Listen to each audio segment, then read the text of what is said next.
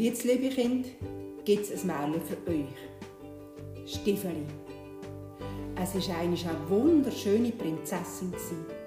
Sie hat nur einen Fehler. Sie hat immer gelogen.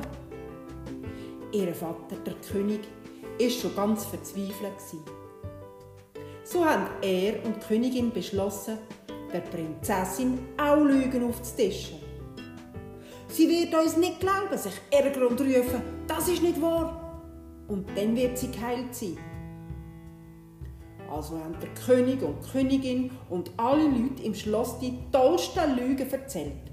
Aber nie hat die Prinzessin gesagt, das ist nicht wahr. Der König hat darum im ganzen Land verkünden, dass die jungen Männer aufs Schloss kommen sollen und Lügengeschichten erzählen. Und wer seine Tochter dazu bringt, zu sagen, das ist nicht wahr, der soll sie zur Frau bekommen. Die jungen Männer sind von überall hergekommen und haben sich wirklich Mühe gegeben, der Prinzessin die gewünschten Worte zu entlocken. Aber keiner hat das geschafft. Im Königreich hat aber ein hübscher Schuhmachersohn gelebt und dem haben alle nur Stiefeli gesagt. Der ist einisch an einem Tag aufs Schloss gekommen und er ist zur Prinzessin geführt worden. Einen schönen guten Tag, hat die Prinzessin grüßt. Obwohl ich nicht einmal sagen kann, dass der Tag schön angefangen hat. Es sind schon drei Männer da und haben mir alle langweilige Geschichten erzählt. Wenn das so weitergeht, dann mache ich Ferien auf dem Mond. Mein Vater hat dort ein Haus gebaut, das ist so groß, dass ich eine Woche brauche, wenn ich durch alle Zimmer laufen will. Das Haus, das mein Vater auf der Sonne gebaut hat, ist noch viel grösser.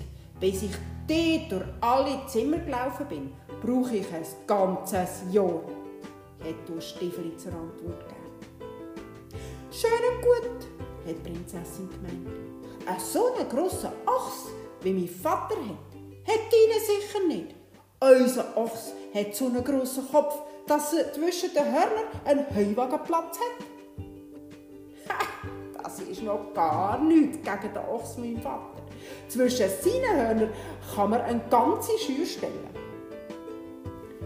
Ja, ja, sagt die Prinzessin.